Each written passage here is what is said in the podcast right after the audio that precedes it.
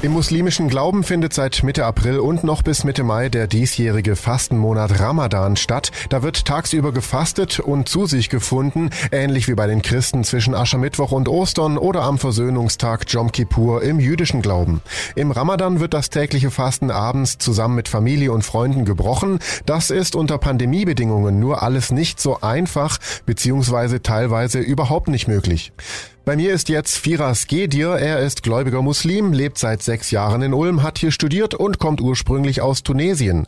Firas, was ist in Corona-Zeiten anders am Ramadan als sonst? Dass die Leute eigentlich bei Fastenbrechung immer zusammen sind. Das heißt, dieses Gefühl, dass man unter Familie ist, dass man halt zusammen alles teilt, das Essen und dass jeder bringt was zum Beispiel, das fällt ja dieses Jahr, weil wir nicht mehr halt uns treffen dürfen und vor allem auch wegen Ausgangssperre wird schwierig. In Ramadan war man eigentlich schon mehr oder weniger nicht zu Hause oder in Quarantäne, sondern man hat sich beschäftigt. Irgendwie Ramadan kommt mir fremd vor dieses Jahr. Was bedeutet der Ramadan denn für dich? Als ich Kind war, ich habe es nicht gemocht, weil ich wollte immer so was Süßes essen, halt so mit Jungs chillen und was trinken.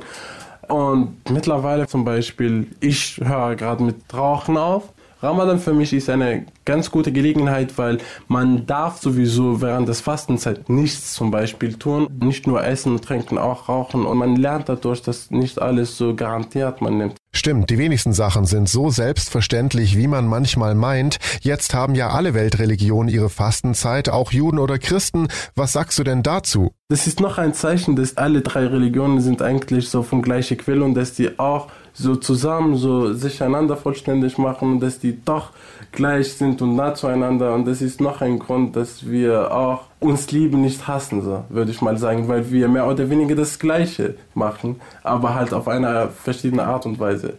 Und genau so sieht's aus. Vielen Dank dir, Firas Gedir, für die Zeit. Schwangere, Stillende oder Kinder sind übrigens vom Fasten ausgenommen. Der Fastenmonat endet in diesem Jahr Mitte Mai mit dem sogenannten Zuckerfest. Wir wünschen allen Muslimen Ramadan Karim. Das bedeutet froher Ramadan. Ich bin Paulo Percocco. Vielen Dank fürs Zuhören. Bis zum nächsten Mal. Donau 3 FM. Einfach gut informiert.